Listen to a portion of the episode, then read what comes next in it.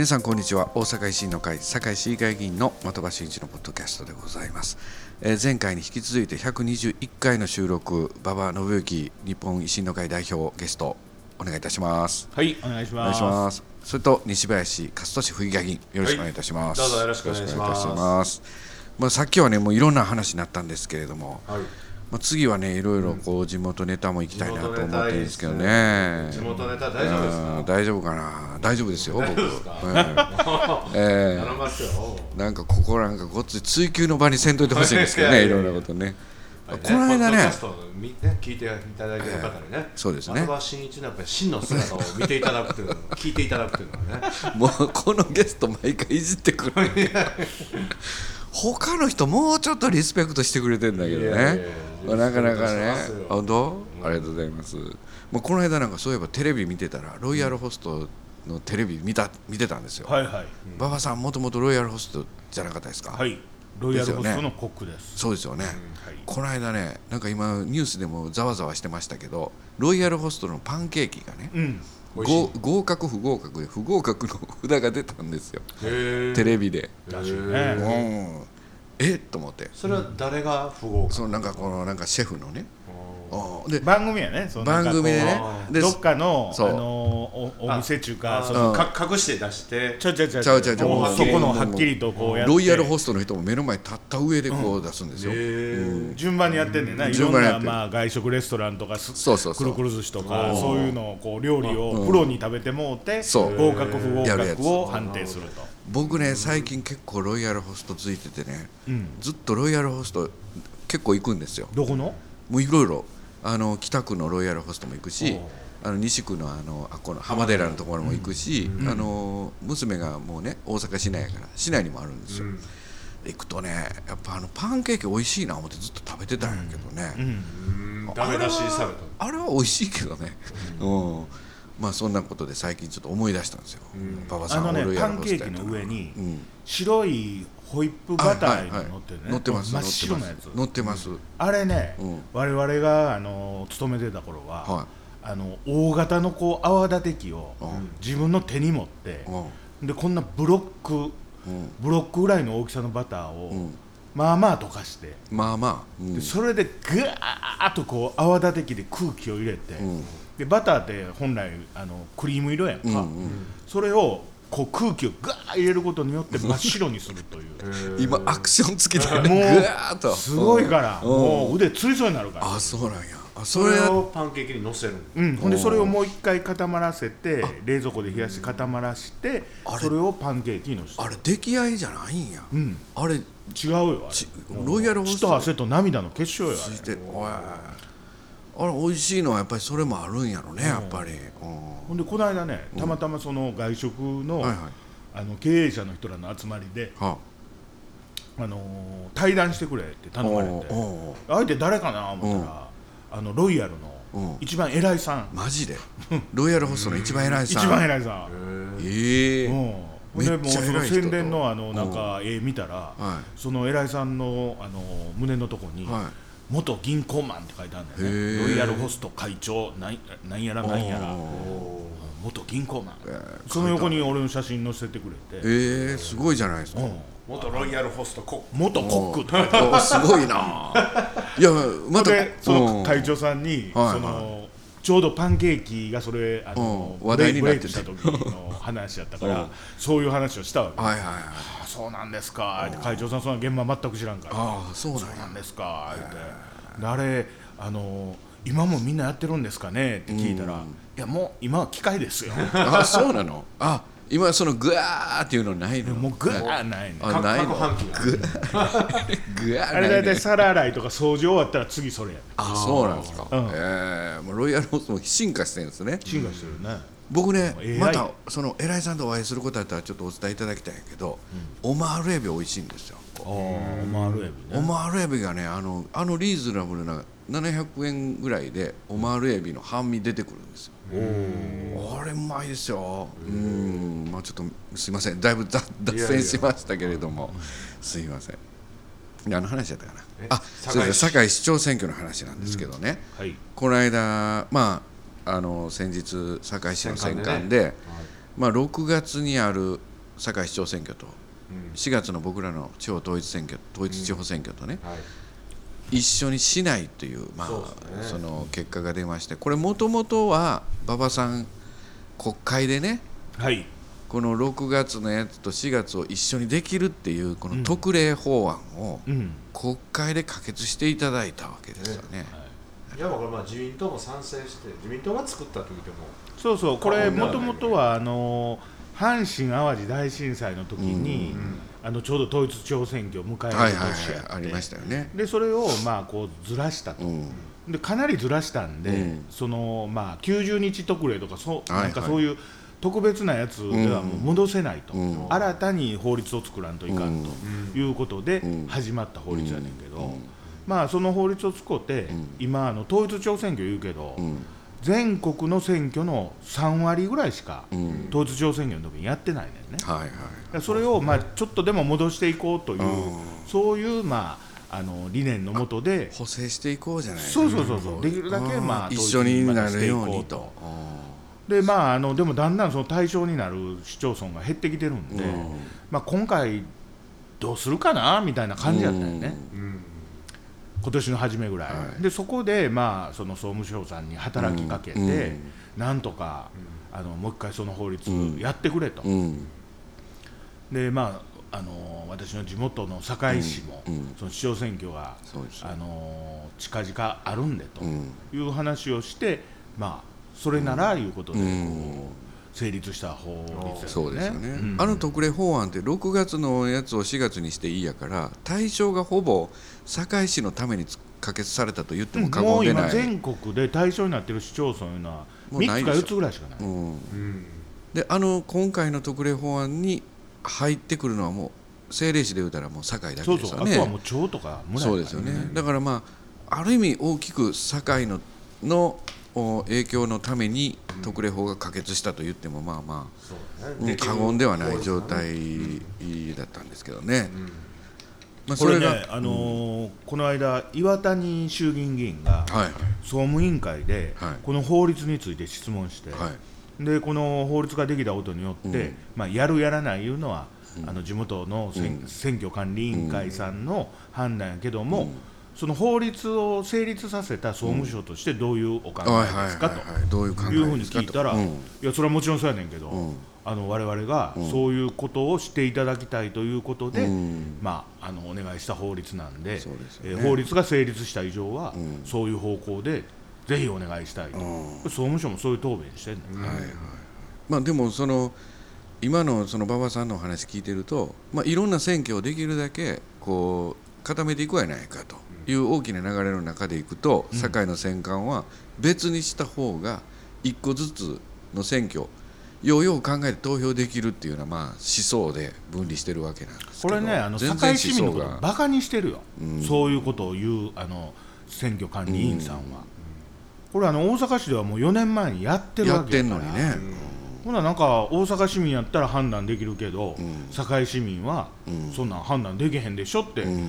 選管の委員さんがそんなこと言うたらあかんわね。そうなんですよ。だから、まあ、僕らもだいぶ要望書を出したりとか、まあ、議会でまあ質疑したりとか、まあ、かなり働きかけで、まあ、高い派もなかなかここにうまいこと抱き込んで、まあ、その遠藤さんじゃないけど遠藤さん国対委員長みたいなねまあそういったこう高い他党を巻き込んでですね、こう持っていく政治力がね、まあ、僕らが足りひんかったっていう面もあるなっていうことでね、ちょっと大いに反省もまあしなけでればならない。もこのね選挙管理委員会のいわゆる、あの推薦委員さんの案文っていうのも、うん。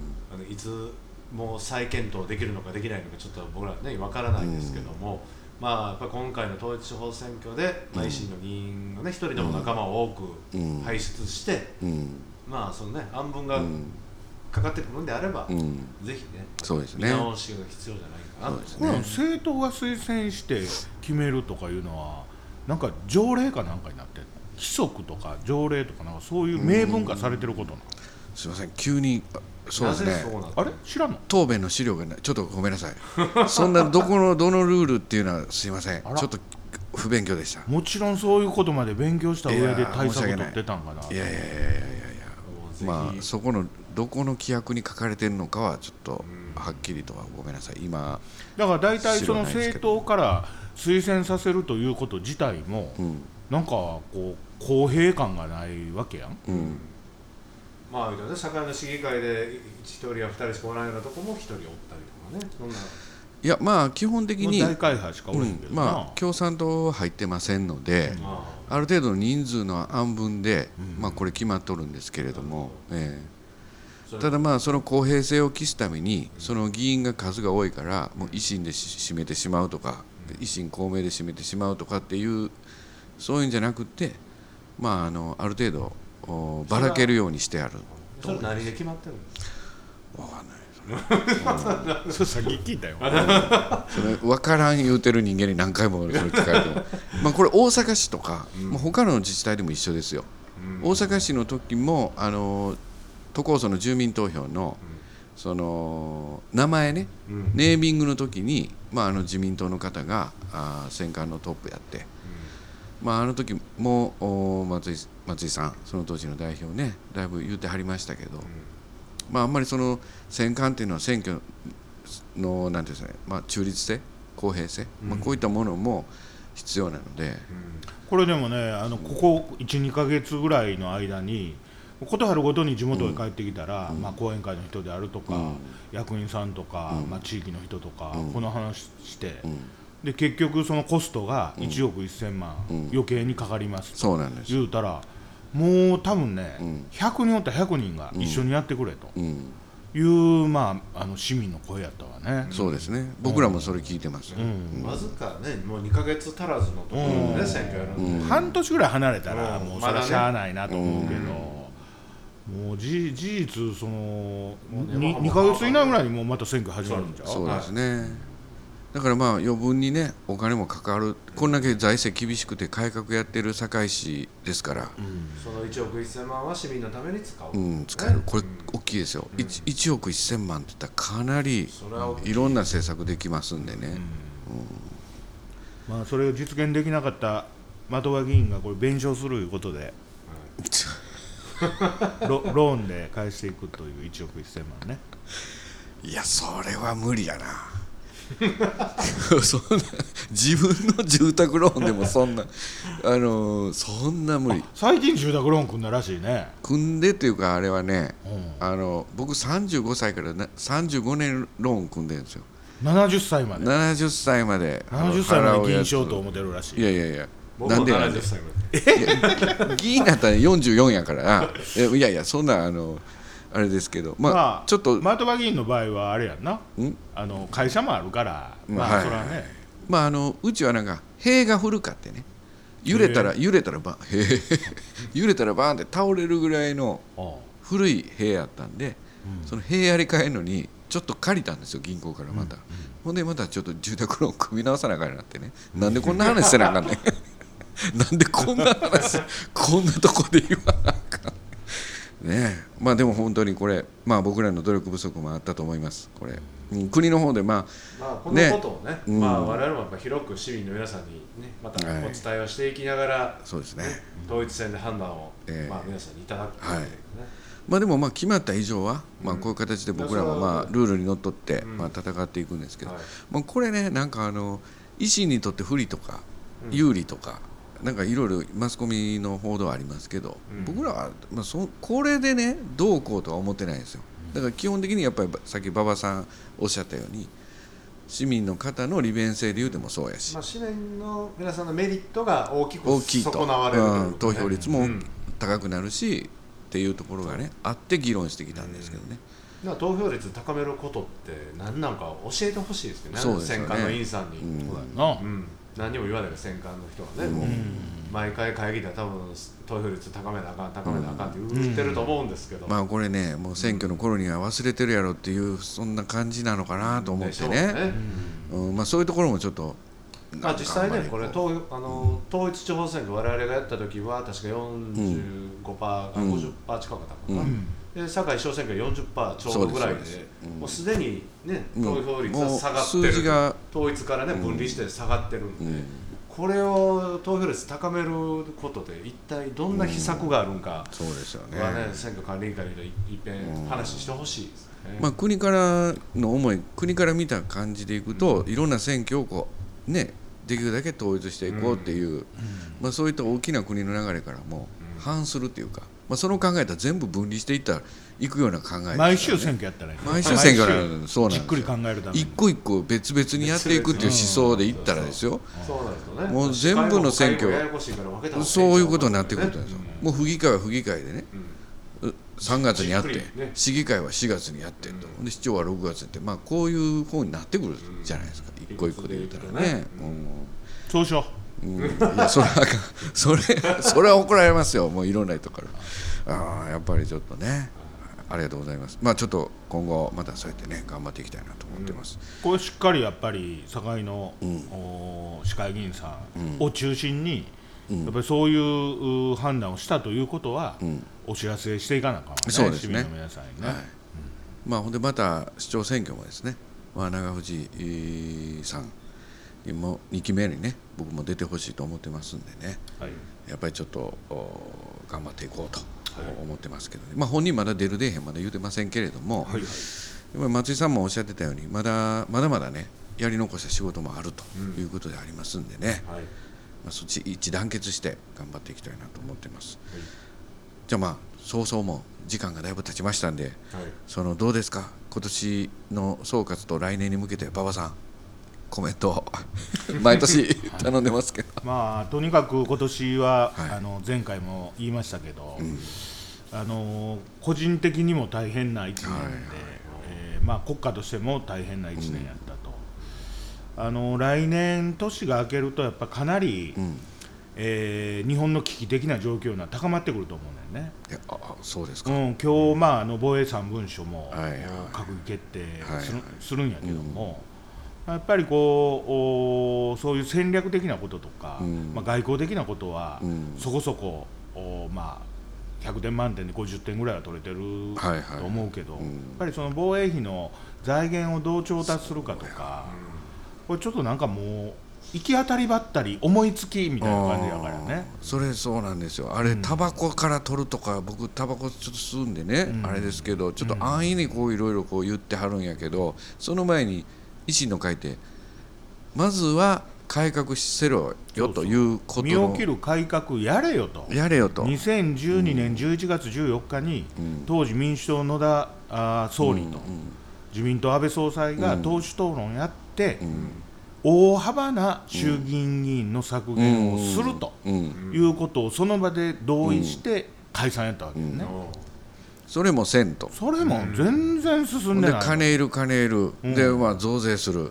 何も自分らはせえへん、うん。まあ、これで国民が許すんかどうか増ってするとか借金するとか。するとかね。誰でもできるからそれやったら、だからその前にそのやっぱり汗流して改革して、うん。それでもどうしても足りひんとか、そういう姿勢を見せてくいかなあかんってことですよね。い。やこれもう子供に対する、あの税あの投資っていうか、あの国の方でも今までの倍を目標にやっていきますと、うん。ほなまた何兆円お金いんねんけど、ちょまた借金ですか？もしかしてみたいな、まあね。また増税ですか？みたいな。確かにね、うん。これはちょっとねやっぱりほんま国民の皆さん怒らんと、あのいろんなところにお金はあるはずやし、うんこれあの岸田さんと直接話した時に、岸田さんもそれは認めてて、はいはい。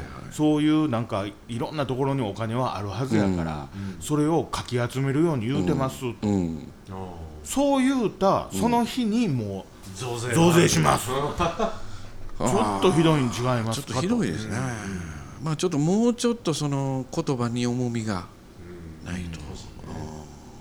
そうか。まあでもこれ次世代に付け替えるような話になるとですね、うん。大変子供たちとかこれえらいことになりますよね、だからこれもあの国民の皆さんもそういうことには賢明な方多いから気づき出されてるから、うん。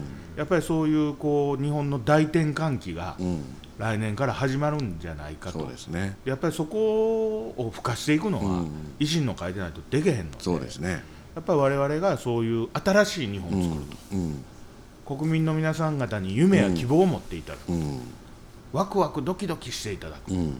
そういうことを目標に、うん。まあ来年からさらに、うん。あのー維新の会のこう力量が試されるそういう年になっていくと思うね。そのトップとして戦っていくと、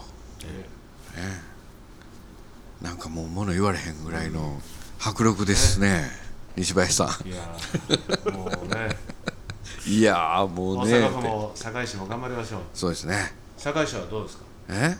堺市はどうですか？頑張っていきますよそら。何か議会の中で大きな目標はまだまだあ僕はやっぱりその中学校給食ずっと議員になった時から、あのー取り組んできましたのでまあ、これがいよいよ令和7年にスタートします、まあ、その時に、まあ、いろんな給食にたず関わるいろんなルールとか、まあ、例えばその料金を税金と同じ、あのー形でね、やっていくとか、まあ、そういったことも詰めていかなきゃいけませんしあとはあのー僕仙北ニュータウンなんで、えー近代病院もやってきますし、で新しいこう技術をどんどん投入して住民サービス増やしていこうという長藤市長のね、あのその新たなスマートシティニュータウン再生っていうのここを次の任期でですね、取り組んでいこうと思ってます。やる気がはい、出てきましたか？出てきましたかってやる気あるか。ら いややる気あるからこれをポッドキャストもやっとるわけでやっと。ねいやいや何を言うとるんですかそれは。エンジンかかってきましたいやいやいやかかってますって。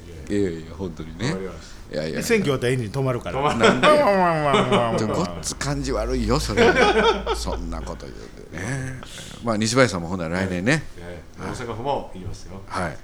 万博万博ね。IR IR ね、今ちょっともう松井さんなんかあの MBS とバトってましたけど、えそういう大大きなことですね。まあとにかく IR が誘致できたら、えーその税金じゃないお金が大阪府に1000億円、国にも1000億円、毎年いただけるという、まあ、これルールになってるんで。え、継続してね、うん。これやっぱり、あのー大きいよ。大きいわ、だからやっぱりそういうことをまたベースに将来への投資、子どもたちへの投資やっていくと、うんそうですねだからやっぱり国もねねそういう考え方で、どうにかやってその財源を生み出す、作り出す、うん、そういうことはやっぱり考える時がやってきてると思うそうですよね、まあ堺では選挙のことで1億1000万なくすような議論でしたけど、ドブに流したようなもんやからね1億そうですよね2000万円、うん。だから逆にその税収を増やす1億1000万増やそう思ったら大変ですからねこれ、大阪1000億円。これは大きいと思いますこれ、え。それだからまあ反対した3人のん。選管委員さん申し訳ないけど、その十字架を背負ってこれからやっていってもらわなあかん。1億1000万ね、でまあこれ IR で言うたらあそこの埋め立て地は負の遺産でずっと塩漬けしてたところで、あそこをどう活用していくかっていう負の遺産をプラスに転じる、ここはまあプラスマイナス上下大きいですよねこれ、うん、それメディアも全然言えへんからね。言えへんね。あれなんでなんで今の土しょうね。地の値段が安いか高いかとか、そのマイナスからプラスになるということをあれはうもう何もせえへん方がええ思ってんですかねマスコミは。いやいや。もう IR もやめてあそこの土地ずっと塩漬けで置いとったらええんやと。こういう感じなのかな。こんなんできましたら多分飛びつくけどうん。そこまではやっぱり維新の会のこうなんていうかな。荒探し的なことにつなげていくというか。そこから何が生まれるんだやれ土壌汚染がないやらとかもね。とにかく松井さん松井市長、まあ、吉村知事に何か突っ込みたいという。そんなこの間も松井あの市長もマジ切れになってたね。ー、うん。もう BGM チャララーンチャララーンって流れとったもんね。もしそんなもんだやったら俺もう来年から給料取れへんよと、職員も処分対象やと、でも間違ってたら謝ってなって、まあすごくまあそんなにね無茶なこと言うてはれへんとは思うたんやけどもう「いや」って言われたら「いやいやはないやろ」いう感じやったけどね、う質問とかがあんまりね質問多いからね、多いよ、いや僕もあれ聞いてた。何のために質問されてるんかがちょっと分からへん時あるんですね、マスコミさんの質問がね、うん。で結局書けへん質問多いじゃないですか。多い多い。質問だからちょっと挑発質問がそう多いからね。ずーっとそれやるけど、その答えは全然あのニュースになってないのが多いんですよね、あれようやってはるなと思って松井さんもね、うん。そうですか。あそうか。来年は松井さんも引退という、政治家引退という年になりますねいよいよ、うん。いよいよね。ええ。そうか。まあここうなってくるとまた我々頑張っていかなあかんとい。うことで、頑張りましょう。ええ。今日は本当に長長い収録になりましたけど本当にありがとうございました、もう終わり。もう終わ 残念。りいやいや馬場さん今もう次行かなあかんねん。もうあの 待ってはるから前で。ええ。